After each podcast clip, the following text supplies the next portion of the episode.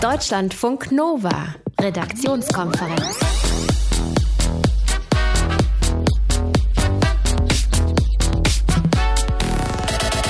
Man könne jemanden, der einen anderen getötet habe, nicht damit entschuldigen, dass er aus einem anderen Land komme. Umgekehrt könne man aber auch nicht sagen, dass alle, die aus einem anderen Land kommen, Verbrecher seien. Wer das sage, der mache es sich und dem Täter zu leicht. Das hat heute der Pfarrer Arne Dembeck gesagt, als er die Trauerpredigt gehalten hat für die verstorbene Mia aus Kandel. Mia ist erstochen worden im Alter von 15 Jahren.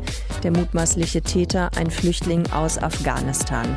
Wie können die Menschen in Kandel mit der Wut und mit dem Hass umgehen, den es seit dieser Tat gibt? Antworten in dieser Stunde Redaktionskonferenz. Die Frau an meiner Seite heute Abend auch wieder ist Rahel Klein. Hallo, schönen guten Abend und ich bin Sonja Meschkat. Deutschlandfunk Nova. Die Amis. Die sind ja immer für Überraschungen gut. Manchmal wüssten wir ja gar nicht hier in Deutschlandfunk Nova, womit wir unsere Sendung füllen sollten, wenn es nicht gerade wieder irgendwas Spannendes aus den USA geben würde. Aktueller Aufreger. Es geht um die russische Botschaft in Washington oder genauer die Straße, in der diese Botschaft liegt. Rahel Klein aus unserem Deutschlandfunk Nova Team, du hast dir diesen aktuellen Streit mal genauer angesehen. Worum geht es denn? Es ist ein wirklich schöner Streit. Die Stadtverwaltung in Washington will die Straße vor der russischen Botschaft umbenennen. Statt Wisconsin Avenue soll sie an dieser Stelle Boris Nemtsov Plaza heißen. Boris Nemtsov war mal russischer Vizeministerpräsident, wurde später aber zu einem der prominentesten Kritiker von Wladimir Putin. Putin. Nemtsov ist dann ja vor knapp drei Jahren ermordet worden. Fünf Tschetschenen wurden später verurteilt, die Auftraggeber aber nicht gefasst. Und dieses Straßenschild soll dann eben an Nemtsov erinnern. Allerdings sind diese Umbenennungspläne noch nicht durch. Der Kongress muss erstmal noch zustimmen. Und die Russen finden das nicht so prickelnd. Da hast du recht, die sind nicht amused. Ein Duma-Abgeordneter hat jetzt schon vorgeschlagen, die Adresse der amerikanischen Botschaft wiederum in nordamerikanische Sackgasse Nummer 1 umzuändern. Also eine sehr erwachsene Diskussion, die da gerade geführt wird. Welche Bedeutung haben Straßennamen denn so ganz grundsätzlich mal? Also manche Straßennamen sind ja einfach eine Ortsangabe oder die zeigen, wo früher mal irgendwie ein Gewerbe war. Gerberstraße zum Beispiel. Aber gerade bei Personen oder so hat es nochmal eine ganz andere andere Dimension. Das sagt auch Historiker Peter Stachel. Straßennamen sind ein relativ einfaches Mittel, um im öffentlichen Raum die politische Verfügungsgewalt zu dokumentieren. Also zu dokumentieren, welche politischen Ziele oder welche Ideale, welche Werte eine bestimmte politische Gemeinschaft vertritt. Deswegen ist es auch auffallend, dass bei politischen Systemwechseln die Umbenennung von Straßen häufig der erste Akt ist. Ja, ah, interessant. Ja, nach dem Zweiten Weltkrieg hat die Staatsverwaltung 45 in Berlin zum Beispiel direkt in der allerersten Sitzung die nationalsozialistischen Straßennamen abgeschafft und ersetzt. Die wollten nämlich zeigen, wir distanzieren uns von den Taten unserer Vorgänger und hier hat jetzt jemand anderes das Sagen. Wenn eine Straße nach jemandem benannt ist, dann hat das ja eigentlich immer eine positive Wirkung, sollte es haben, ne? Ja, absolut, sagt auch Peter Stachel.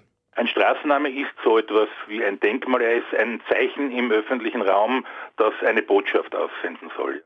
In dem aktuellen Fall in den USA hat Marco Rubio, der ist ja Senator in Florida, auch gleich gesagt, welche Botschaft das sein soll. Rubio unterstützt die Aktion und er sagt, es ist ein klares Signal an Russland, um zu zeigen, die USA unterstützen die Russen in ihrem Streben nach einer freien und demokratischen Zukunft. Bei uns in Deutschland kommt es ja auch immer wieder vor, dass Straßennamen umbenannt werden. Warum? Schönes Beispiel vor ein paar Jahren im niedersächsischen Riesa. Da wurde aus der Mannheimer Straße die Geschwister Scholl Straße, sollte eine Erinnerung an die Widerstand Widerstandskämpfer sein, mhm. vor allem aber auch eine Provokation gegen die NPD. Die hat in dieser Straße nämlich ihren Verlag und dieser Verlag gibt das Magazin Die Deutsche Stimme raus. Und wenn die jetzt was verschicken, steht schön im Briefkopf Geschwister Schollstraße als Adresse drin.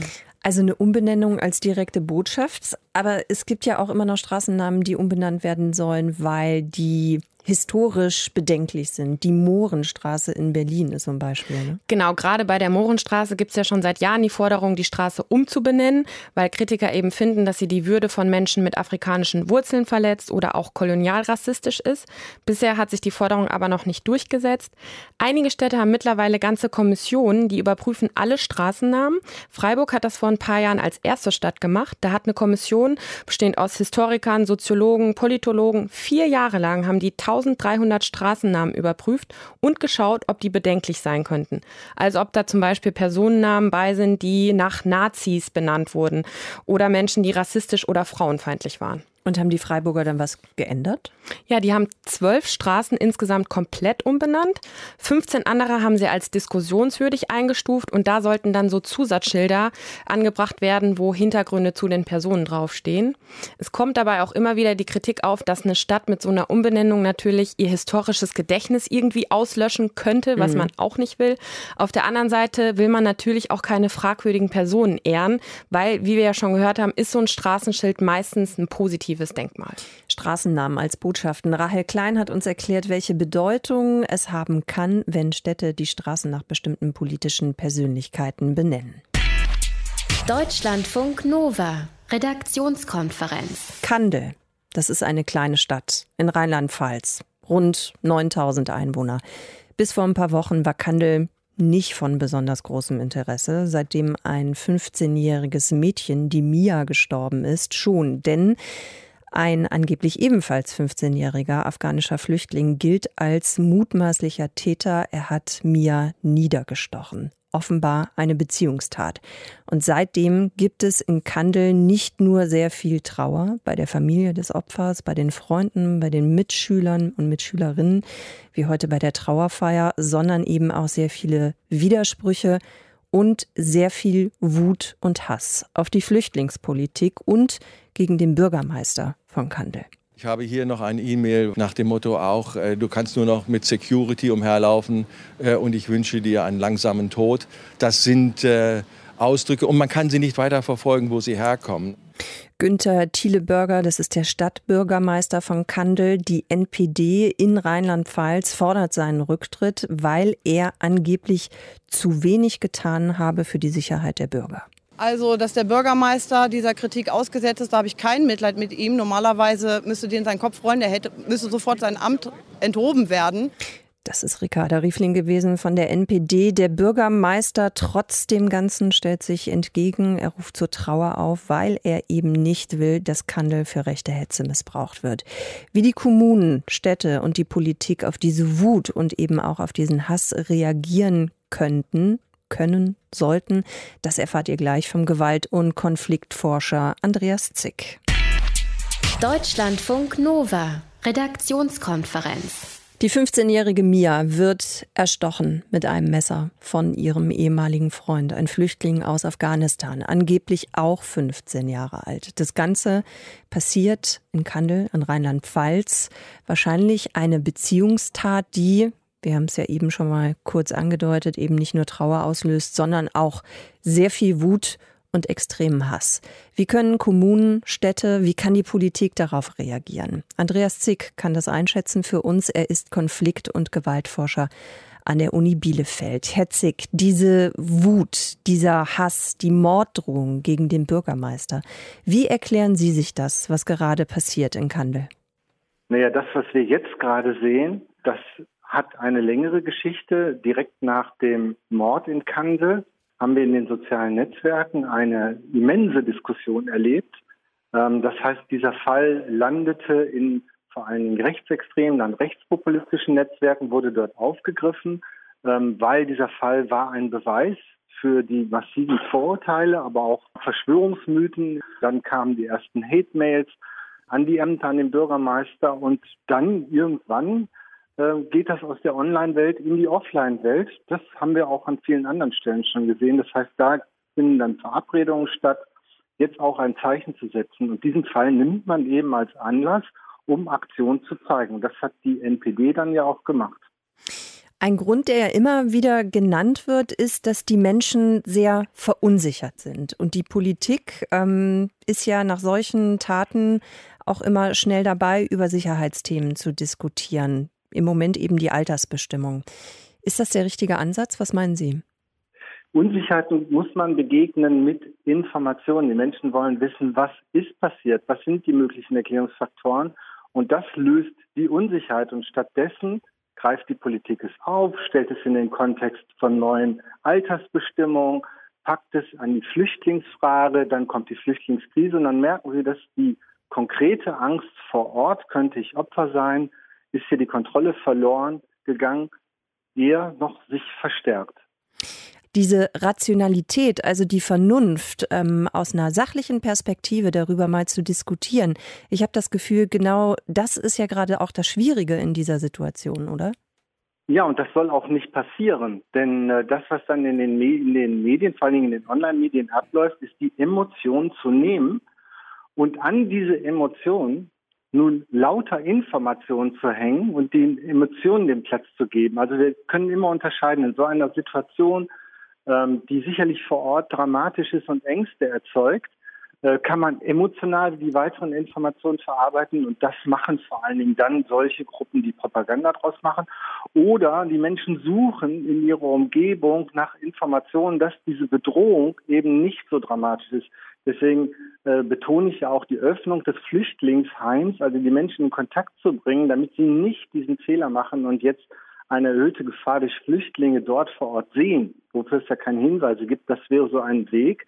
Also insofern kann man äh, versuchen, dann Emotionen wieder in den Griff zu kriegen, denn die Menschen sind in der Angstsituation auch bemüht, Hinweise zu bekommen, dass sie ihre Angst reduzieren können. Es ist keine schöne Angst, das wissen wir psychologisch. Und da sind zum Beispiel Rituale, wie wir sie heute sehen, dass man sich dann zusammentrifft, dass man Blumen niederlegt, dass man an die Opfer denkt. Da sehen wir, das mindert zugleich auch die Angst. Dann, Herr Zick, vielleicht können wir das noch mal ein bisschen konkreter machen. Wie müsste Ihrer mhm. Meinung nach die Politik reagieren? Was wäre jetzt das Dringendste, wo Sie sagen würden, da müssten die mal ran? Das Erste, was die Politik äh, tut in solch einem Fall, ist zu sagen, wir werden äh, dieses, dieses Tötungsdelikt wird aufgeklärt. Wir haben ein rechtsstaatliches System, die Rechtswege werden eingehalten. Zweitens, sie muss äh, das Opfer schützen, die Familie die äh, eine Tochter verloren hat, sich deutlich auf die Seite äh, stellen.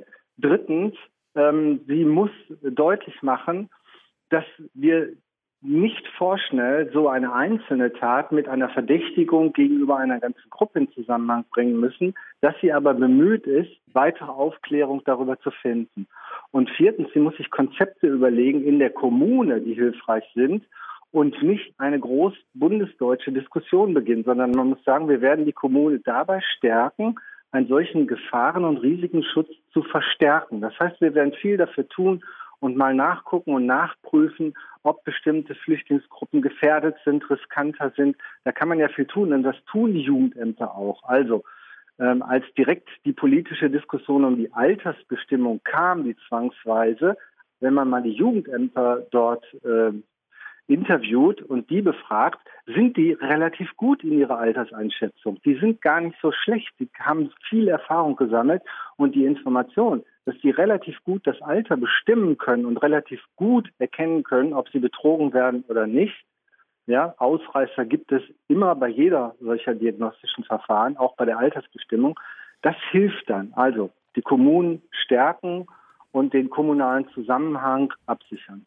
Andreas C. Konflikt- und Gewaltforscher plädiert nicht für Abschottung der Flüchtlingsunterkunft in Kandel, sondern für eine Öffnung, um konkrete Ängste gegenüber Flüchtlingen abzubauen.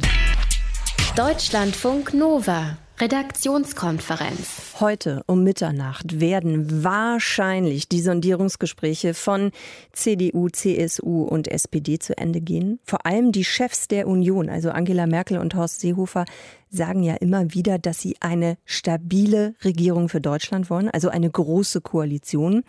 Die SPD ist sich da weniger sicher. Deutschlandfunk Nova-Korrespondent Frank Kapellan ist für uns direkt vorm Willy Brandt-Haus. Frank, alle Parteien hatten sich ja eigentlich ein bisschen Ruhe verordnet bis zum Ende der Sondierung und trotzdem ist immer mal wieder was durchgedrungen an Infos. Heute mein Eindruck bisher auffallend ruhig. Ist das jetzt ein gutes oder ein schlechtes Zeichen?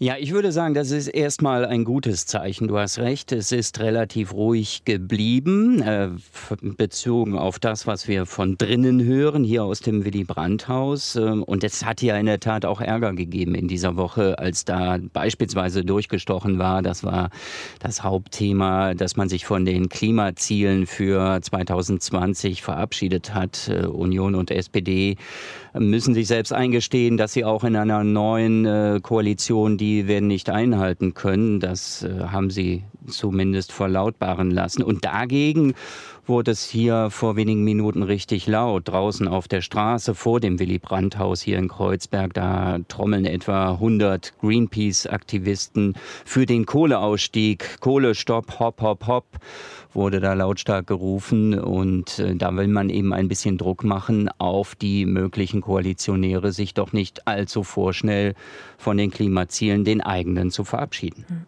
Jetzt gab es ja auch unter anderem in den Bereichen Finanzen, Soziales und Migration noch besonders viele offene Fragen. Gibt es da eine Annäherung? Weißt du da was? Ja, es gibt äh, beim Thema Flüchtlingspolitik schon eine Annäherung. Das haben wir ja auch in den letzten Tagen schon gehört. Man hat sich verständigt auf ein Zuwanderungsgesetz. Man findet offensichtlich auch einen Kompromiss beim äh, strittigen Familiennachzug von Flüchtlingen. Der soll wohl ausgesetzt bleiben, so wie die Union das fordert. Aber es gibt, äh, so hören wir, eine sehr weitreichende Härtefallregelung, die es etwa 40.000 Menschen, äh, insbesondere aus Syrien wohl ermöglichen würde, nach Deutschland zu kommen, also zu ihren Familienangehörigen, die schon hier sind. Aber ähm, es wird äh, in diesen Stunden auch noch viel gestritten, etwa über das Thema Finanzen. Da summieren sich die Wünsche der Partner, was man alles ausgeben könnte, sollte, müsste, auf 100 Milliarden Euro und man hat nur 45 Milliarden Euro zur Verfügung. Also darüber reden nun in diesen Minuten auch noch in der sogenannten kleinen Sechserrunde die Partei- und Fraktionsvorsitzenden. Ob wir wirklich bis Mitternacht, wie du das gesagt hattest, äh, eingangs äh, schon Bescheid wissen, ob man denn Koalitionsverhandlungen empfiehlt, da bin ich doch eher skeptisch. Wir rechnen eher mit, äh, ja, mit einer Äußerung in den frühen Morgenstunden von den Partnern hier, die hier noch im Willy Brandt-Haus zusammensitzen. Frank, ich wollte einfach mal verrückt sein und äh, Optimismus vortäuschen. Gucken wir mal. Wer hat, das ist gut. wer hat denn eigentlich am meisten zu verlieren? Also wenn es jetzt nicht klappt zwischen der Union und der SPD? Ich glaube, da tun, das tut sich nicht viel mit Blick auf beide. Die haben beide da sehr viel zu verlieren. Deswegen habe ich auch den Eindruck, dass zumindest die, die Spitzenparteifunktionäre diese neue große Koalition wollen. Äh, Merkel, die Kanzlerin, wäre noch mehr angeschlagen, wenn sie jetzt wieder einmal eine Koalition nicht würde auf die Beine stellen können. Also nachdem Jamaika geplatzt ist, jetzt schon wieder ein Scheitern bei Gesprächen mit der SPD. Das wäre auch für Merkel fatal.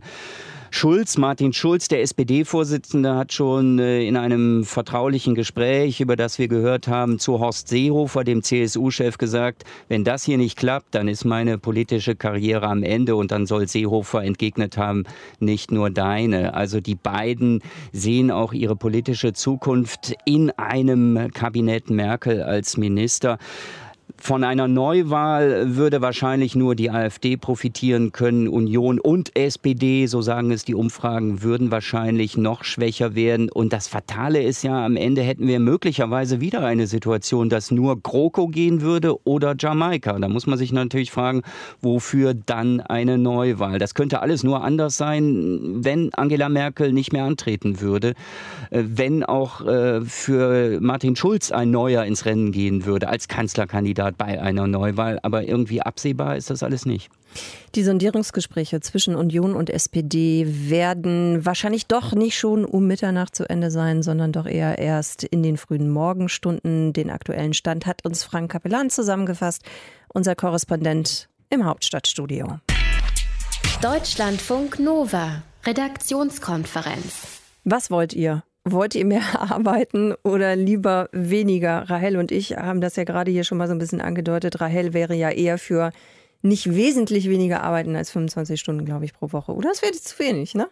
Ja, vielleicht. Ich möchte jetzt nicht, dass hier der Eindruck entsteht, dass ich weder Freunde noch Hobbys habe. Aber wie gesagt, ich arbeite eben auch ganz gern. Okay, also wir haben das ja mitbekommen in äh, den letzten Wochen. Die IG Metall fordert ja eine 28-Stunden-Woche und jetzt legen wir einfach noch einen drauf. Es funktioniert sogar mit 25 Stunden. Eine Agentur, in Bielefeld hat nämlich genauso eine 25-Stunden-Woche eingeführt bei gleichem Gehalt.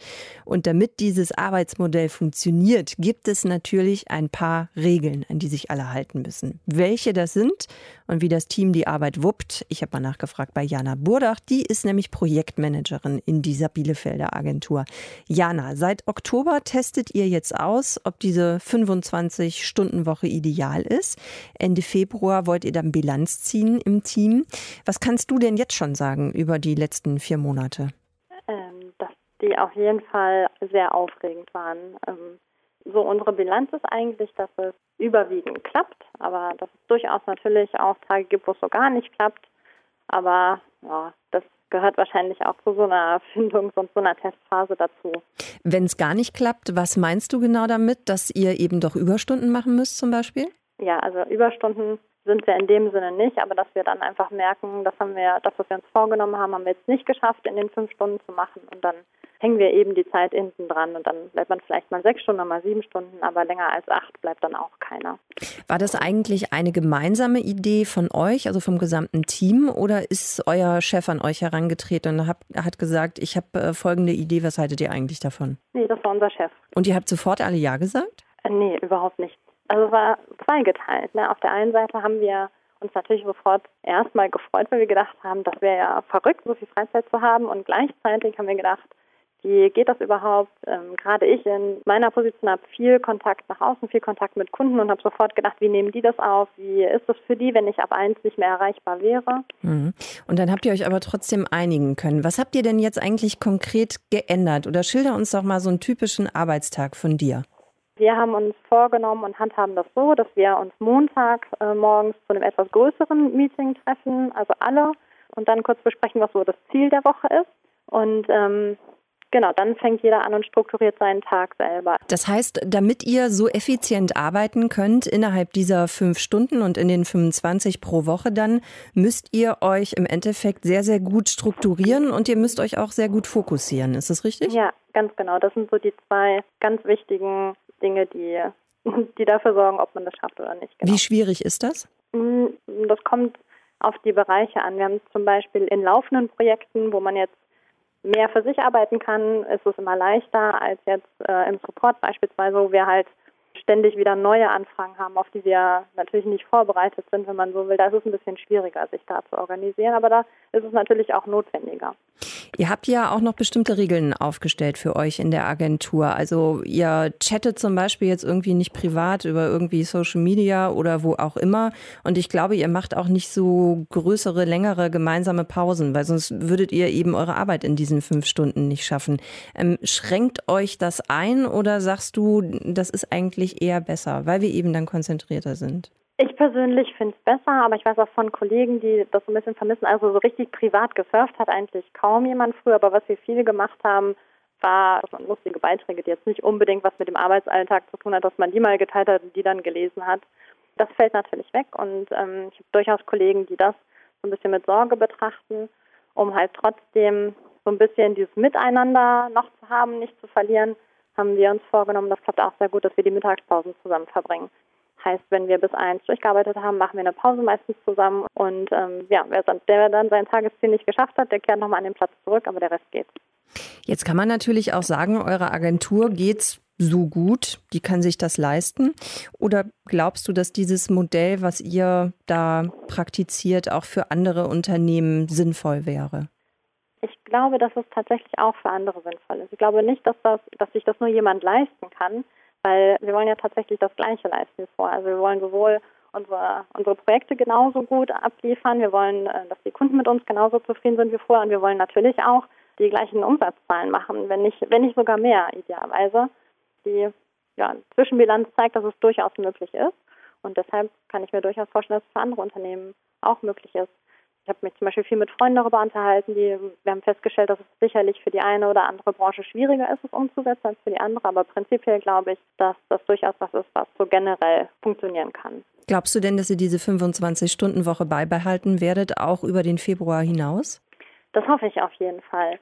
Im Moment, denke ich, sieht es eigentlich ganz gut aus. Gucken wir mal, ob das Ende Februar auch so stimmt. Jana Budach ist Projektmanagerin in Bielefeld bei einer Agentur, die im vergangenen Oktober die 25-Stunden-Woche eingeführt hat. Bisher klappt es ganz gut. Im Februar berät dann das ganze Team, ob sie dabei bleiben wollen. Aber wie gerade gehört von Jana, sieht wohl ganz gut aus. Deutschlandfunk Nova Redaktionskonferenz. Zwei Staffeln gibt es im Moment von The Crown auf Netflix. Und obwohl ich mich eigentlich überhaupt gar nicht für Königshäuser interessiere, fand ich diese beiden Staffeln sehr, sehr gut. Man erfährt viel über das Leben der Queen. Auch wenn es eine fiktionale Serie ist, beruht das ja alles auf wahren Begebenheiten. Allerdings muss man auch immer ein bisschen schauen, welche Geheimnisse man über das Königshaus so ausplaudert. Und da kommt Rahel Klein ins Spiel, unsere Reporterin hier bei Deutschlandfunk Nova. Also, dieses Ding ne, mit den Geheimnissen, das hat jetzt auch ein britischer BH-Hersteller zu spüren bekommen. Und spätestens jetzt bin ich sauneugierig. Ja, dieses britische Unternehmen verkauft Luxusunterwäsche. Und da hat die frühere Besitzerin, June Kenton heißt die, jetzt erzählt, dass der Firma 2016 das königliche Wappen entzogen wurde. Das ist so eine Art Status, der zeigt, dass man das Königshaus beliefert. Warum ist das Wappen flöten? June Kenton hatte ihre Biografie veröffentlicht, die heißt Storm in a D-Cup, also Sturm in Körbchengröße D. Und in dem Buch schildert sie unter anderem ihr erstes Treffen mit Queen Elizabeth II., also der Mutter von der heutigen Queen. Und sie beschreibt zum Beispiel, wie nervös die Queen war, ins königliche Schlafzimmer gerufen zu werden. Damals war diese Unterwäschefirma nämlich ähm, die Firma, die Queen Elizabeth II. mit Leibwäsche ausgestattet hat. Mhm. Und weil sie das ausgeplaudert hat, hat die Firma dieses Zertifikat verloren. Genau, was? solche Geheimnisse, vor allem wenn es um Unterwäsche oder Schlafzimmer geht, sollte man, glaube ich, auf gar keinen Fall ausplaudern. June Kenton ist mittlerweile 82 Jahre alt, war am Boden zerstört, als sie gehört hat, dass dieses Zertifikat entzogen wurde, sagt sie. Und sie bedauert es auch wirklich sehr, dass sie nicht darauf verzichtet hat, so intime Dinge über das Königshaus zu verbreiten. Weil die ehemalige BH-Ausstatterin von Queen Elizabeth II. Details über sie und das Königshaus preisgegeben hat, ist ihr das königliche Zertifikat entzogen worden. Alle Details dazu von Rahel Klein aus unserem Deutschlandfunk Nova Team. Deutschlandfunk Nova Redaktionskonferenz. Oh Mann, ey, was ist alles diskutiert worden und gestritten über diesen Videobeweis beim Fußball. Und die Enttäuschung über einige Entscheidungen, die war riesengroß. Ich habe sehr gehofft, dass mit dem Videobeweis, weil man nochmal eine Kontrollinstanz einführt, dass damit mehr Gerechtigkeit kommt. Es ist, ich bin sprachlos. Ja, Begeisterung klingt anders, ne? Christian Streich der Trainer vom äh, SC Freiburg. Morgen startet ja die Bundesliga-Rückrunde und der DFB und der DLF, also die Deutsche Fußballliga, die haben jetzt mal Bilanz gezogen in Frankfurt am Main über diesen Videobeweis und Klaas Riese aus unserer Sportredaktion hat mehr Infos dazu. Klaas, DFB und DFL ab, sind ja absolut überzeugt davon, dass dieser Videobeweis das Spiel gerechter macht, so haben sie das formuliert. Wie sieht denn die Bilanz bisher aus? Also hat der Videobeweis wirklich etwas verbessert? Also ich würde sagen, er hat schon was verbessert, aber er ist noch nicht so gut, wie er eigentlich sein sollte. Also der DFB hat heute ein paar Zahlen auch veröffentlicht, hat gesagt, es gab 50 Empfehlungen der Entscheidungskorrektur durch den Videoassistenten, also den, der dem Schiedsrichter dann auf dem Ohr sagt, mhm. ob man was verändern soll oder nicht. Und davon waren 37 korrekt. Diese Zahl, also das sind dann so 77 Prozent, die halt eigentlich richtig waren, wo ein richtiger Fehler berichtigt wurde, diese Prozentzahl will man höher haben. Also man möchte, dass man Prozent erreichen. Das, da sagt man, das wird man nicht schaffen, aber man ja. möchte mehr klare Fehler. Also es gibt jetzt eine neue Formulierung. Man möchte klare Fehler, die offensichtlich sind, die möchte man bereinigen. Also wenn einer mit der Hand ein Tor macht oder ein klares Foul gibt, dann soll geändert werden. Wenn so wischiwaschi-Entscheidungen sind, dann wird nichts geändert. Ich habe als Zuschauer manchmal den Eindruck, dass beim Videobeweis nicht sonderlich einheitlich vorgegangen worden ist. Ähm, wollen die Verantwortlichen daran arbeiten oder sehen die das vielleicht gar nicht so? Doch, da wird ganz viel dran gearbeitet. Ähm, man versucht mit vielen Spielszenen zu arbeiten. Man guckt sich also jetzt strittige Situationen an, diskutiert da viel drüber. Und es ist natürlich auch für die Videoassistenten eine ganz neue Situation. Man hat das natürlich ein Jahr vorher probiert, aber wenn man dann so 90 Minuten mal im Fußballspiel sitzt und muss dann an einem Bildschirm entscheiden, ob eine Situation jetzt richtig oder falsch war, man muss das üben, man muss das lernen. Und jeder hat eine andere Herangehensweise an solche Sachen. Und die Vereinheitlichung läuft jetzt tatsächlich über äh, Videoportale, da werden dann Szenen besprochen und dann soll möglichst dann am nächsten Spieltag, wenn eine ähnliche Situation kommt, dann so entschieden werden, wie der DFB und die DFL sich das vorstellen. Jetzt sind ja 24 Bundesliga-Schiedsrichter extra nach Mallorca gebracht gebracht worden zu einem Wintertrainingslager. Wie haben die denn da dieses Thema Videobeweis beackert? Wie sind die da vorgegangen? Also die 24 äh, Schiedsrichter und ihre Assistenten und auch die Schiedsrichter der zweiten Liga waren auf Mallorca und die haben dort halt auch wieder ganz viel Videostudium unternommen, haben viel drüber gesprochen, wo sie denn Probleme sehen. Es geht auch ganz viel um Kommunikation. Also zum Beispiel wurde heute gesagt, wenn man auf äh, über die äh, Verbindung, über den, über den Ohrstecker dann gesagt bekommt, kein Foul, dann kann sich das auch schnell mal anhören wie ein Foul.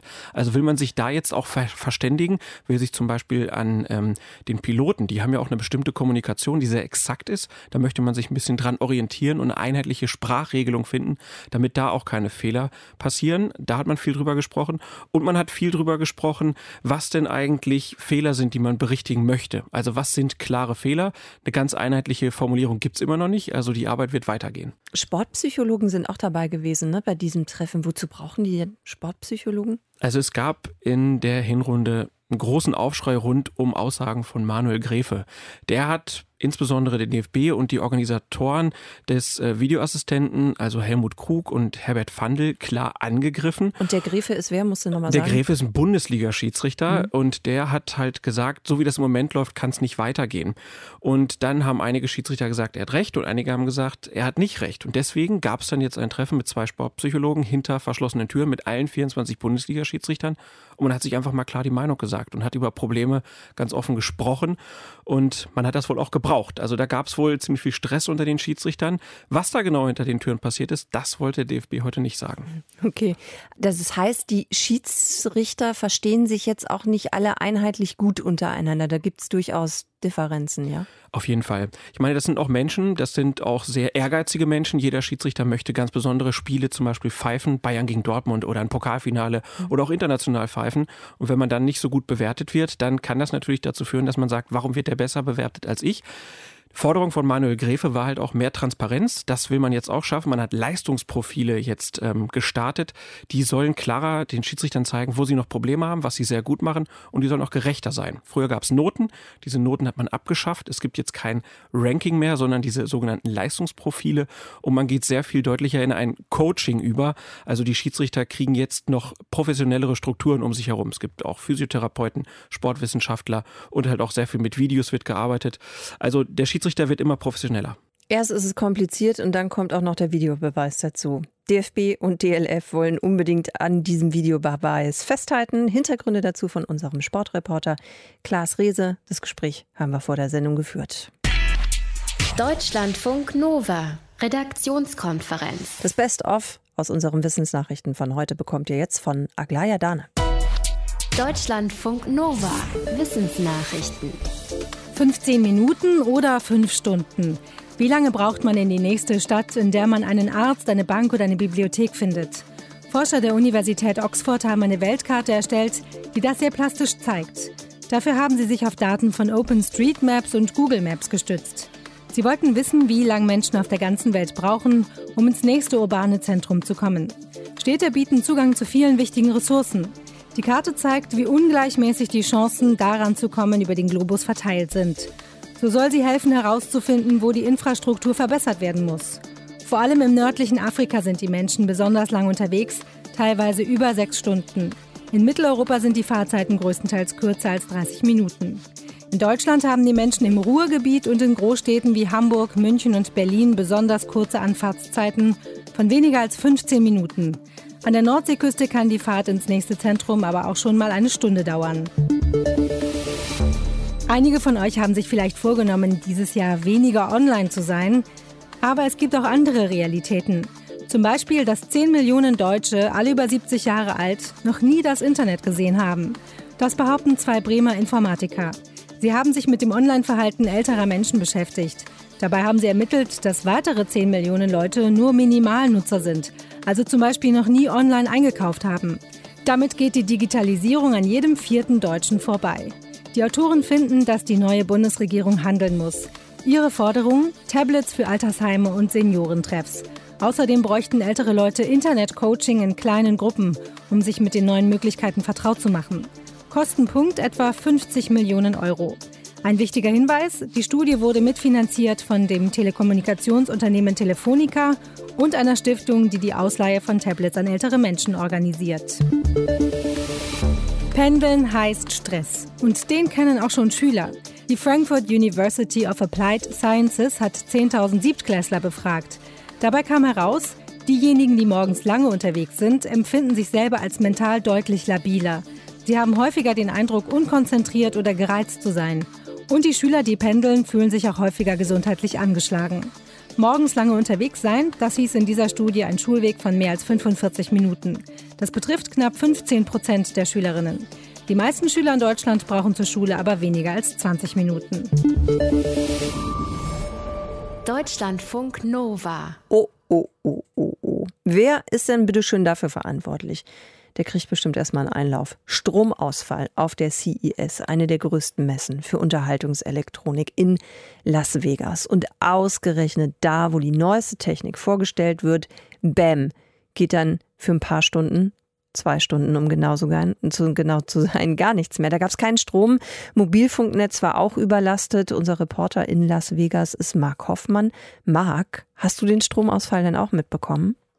Nee, ich selbst nicht. Ich war gerade woanders unterwegs, äh, war draußen vor den Messehallen unterwegs. Da habe ich aber überhaupt nichts von mitbekommen. Ähm, das war auch eigentlich nur in einer größeren Halle, einer wichtigen Halle, da wo LG, Samsung, also die ganzen großen Platzhirsche der Elektronikbranche untergebracht sind.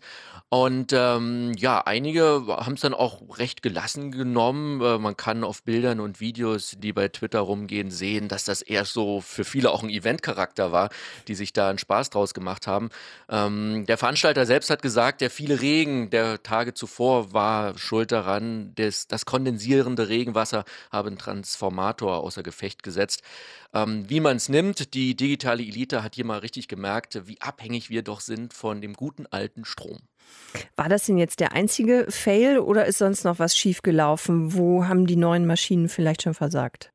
Es gab noch einen anderen großen peinlichen Moment, über den auch hier alle reden. Einer auf großer Bühne. Der Südkoreaner LG hat seinen Hausroboter Chloe vorgestellt. Das ist so die neue zentrale Einheit in ihrem Smart Home. Hello, Chloe. Good morning, Dave. Chloe, what's for dinner tonight? Und dann kam gar nichts. Stille. okay, Chloe is not going to talk to me. Chloe doesn't like me, evidently. Und der Marketingchef ist dann einfach galant auf das nächste Thema übergegangen. Es gab noch mehrere solche Momente, wo Chloe einfach rumbockte. Einige haben dann auf Twitter gemutmaßt, dieser kleine Roboter ist so menschlich, er hat sogar Lampenfieber. Und ich selbst habe es auch erlebt auf der Messe. Da sind viele, viele Entwickler, die mit ihren Robotern wirklich kämpfen. Äh, das scheint ein gängiges Problem zu sein. Hello Amy. Hi. Take a picture. Dieser chinesische Roboter soll einfach nur ein Foto machen und der Entwickler probiert immer wieder, redet auf das kleine Teil ein. Take a picture. Aber das will einfach kein Foto machen. Letztendlich stellte sich heraus, dass es zu laut war und äh, dass der Roboter einfach nicht ans WLAN angeschlossen war, weil das Netz selbst auch überlastet war. Und dann musste eben der Entwickler nochmal mit dem Smartphone nachhelfen. The Wi-Fi here is not very good, so now I connect with myself. Also was lernen wir daraus? Stabiles Internet, das ist wirklich das A und O. Da hat es hier schon an einigen Stellen gehapert, genauso wie mit dem Strom. ich meine, das, was du jetzt gerade geschildert hast, finde ich schon einigermaßen amüsant. Gibt es denn auch neue Gadgets, die wirklich ein bisschen stulle sind, also so völlig überflüssig, wo man sagt, braucht eigentlich kein Mensch, gibt es aber trotzdem? Ja, aber das gehört auch eben hier zur CES dazu. Das ist ja deswegen so ein Heidenspaß. Und manchmal bin ich mir so gar nicht sicher, ob ähm, das wirklich nur so stulle ist, dass sich das auch nie durchsetzen wird. Ähm, ich meine, äh, ich habe einen Ko äh, Kofferroboter gesehen. Einen Roboter, Hartschale, der ähm, auf Kommando hinter mir herzuckelt. Also ich muss da nicht mehr lästig ziehen. Kennt man vielleicht auch am Bahnhof, wenn man dann immer irgendwie mit einem langen Arm äh, sich diese, dieses schwere Ding hinterherzieht und dann stolpern alle über den Koffer. Soll der Vergangenheit angehören. Das Ding hat Rollen und steuert sich selbst hinter mir. Ähm, ich kann das Ding auch rufen, nur ich bin mir nicht sicher, ob das dann zum Beispiel ins Flugzeug geht mit den Batterien an Bord. Und dann gibt es so viele Dinge, da weiß man natürlich auch nicht, ob das wirklich funktioniert. Ein Hersteller bietet ähm, so ein Stirnband an mit Sensoren. Das soll ich mir nachts aufsetzen und dafür sorgen, dass ich besser schlafe. Äh, die Erklärung geht so, ähm, wenn ich in der Tiefschlafphase bin, wird das erkannt und äh, dann werden Impulse ausgesendet, die meine Tiefschlafphase verlängern. Und ähm, dann wache ich morgens auf und fühle mich wie neu geboren. Ich konnte es nicht ausprobieren, hm, bin aber auch skeptisch, ob das wirklich was bringt. Ähm, es ist zu schön, um wahr zu sein. Lange feiern, bis in die Nacht, ein paar Stunden schlafen und dann trotzdem sich äh, fühlen wie, ja, wie neu geboren. Die, die, die, die Geschichte der Stirnband hätte ich auch gerne. Ich bin ganz aufgeregt. Uh, Stromausfall und Gadgets, die nicht funktionieren. Frische Eindrücke von der CES in Las Vegas von unserem Korrespondenten Mark Hoffmann. Warum lachst du so, Rahel? Machst du dich lustig über mich? Nee, Ein überhaupt bisschen nicht. vielleicht? Das würde ich mich niemals trauen. Würdest du niemals Dafür bin ich, wäre ich machen, viel ne? zu aufgeregt. Ja, ja. Soll ich dir auch mal so ein Stirnband besorgen, wo du dann morgens aufwachst und siehst aus wie neugeboren? Ich würde das schon nehmen. Deutschlandfunk Nova. Redaktionskonferenz.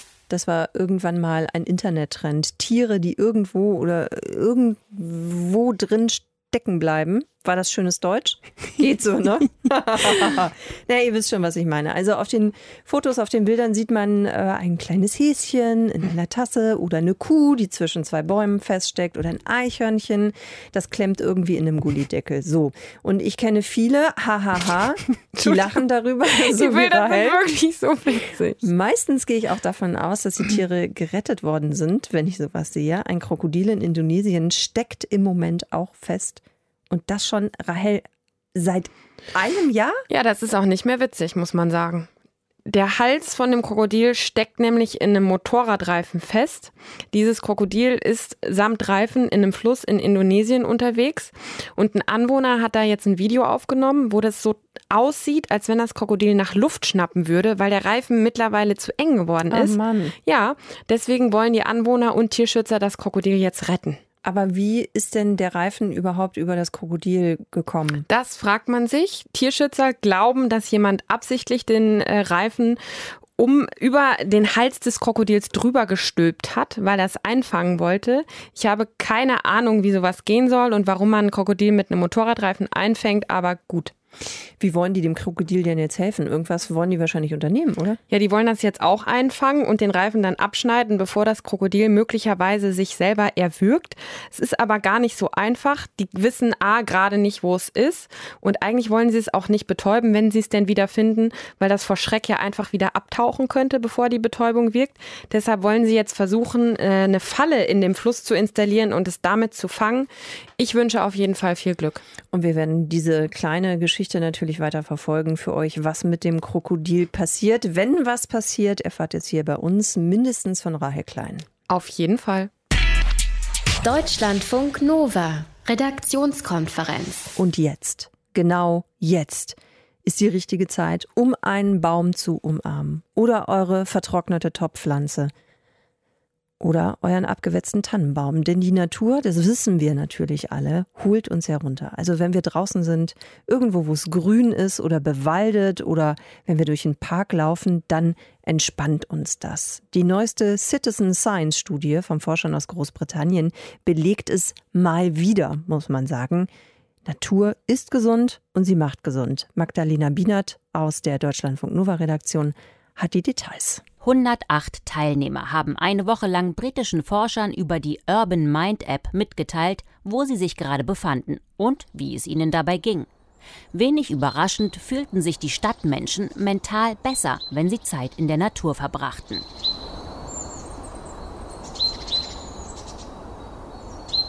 Ich gehe gern in Wäldern auch mal spazieren oder auch Sport machen und joggen. Ich fahre regelmäßig nach Mecklenburg nach Hause. Es ist ruhiger, es ist Land, Dorf. Ich habe meine Tiere, Natur, Wald, Wiesen. Dann bin ich zumindest produktiver auf jeden Fall, wenn ich dann wieder nach Berlin komme. Die Forscher aus England wollen mit ihren Ergebnissen Städteplaner beeinflussen. Vielleicht hören die in Zukunft auch auf den österreichischen Biologen Clemens Arwey. Er erforscht schon lange den positiven Einfluss der Natur auf den Menschen. Es gibt tatsächlich epidemiologische Studien, das sind eben medizinische Studien, die sich große Bevölkerungsquerschnitte ansehen, die belegen, dass in bewaldeten Gebieten Menschen weniger häufig an Krebs versterben zum Beispiel als in unbewaldeten oder gerodeten Gebieten. Und eine Studie der Universität von Chicago ist ganz besonders eindringlich. Statistisch betrachtet würden im Durchschnitt schon zehn zusätzliche Bäume rund um den Wohnblock eines Großstadtbewohners zu einer biologischen Verjüngungskur um sieben Jahre führen.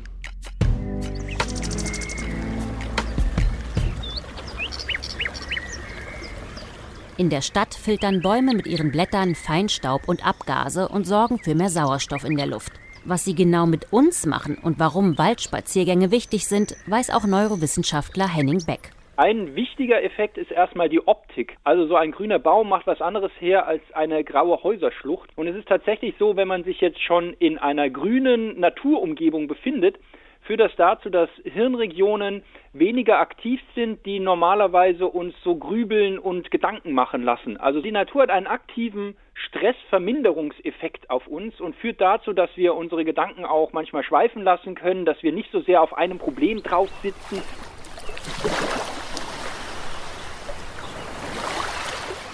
Also man ist nicht so in Hektik, man hat nicht ständig irgendeinen Termin, der einen hetzt. Man kann plötzlich ohne sein Handy auskommen.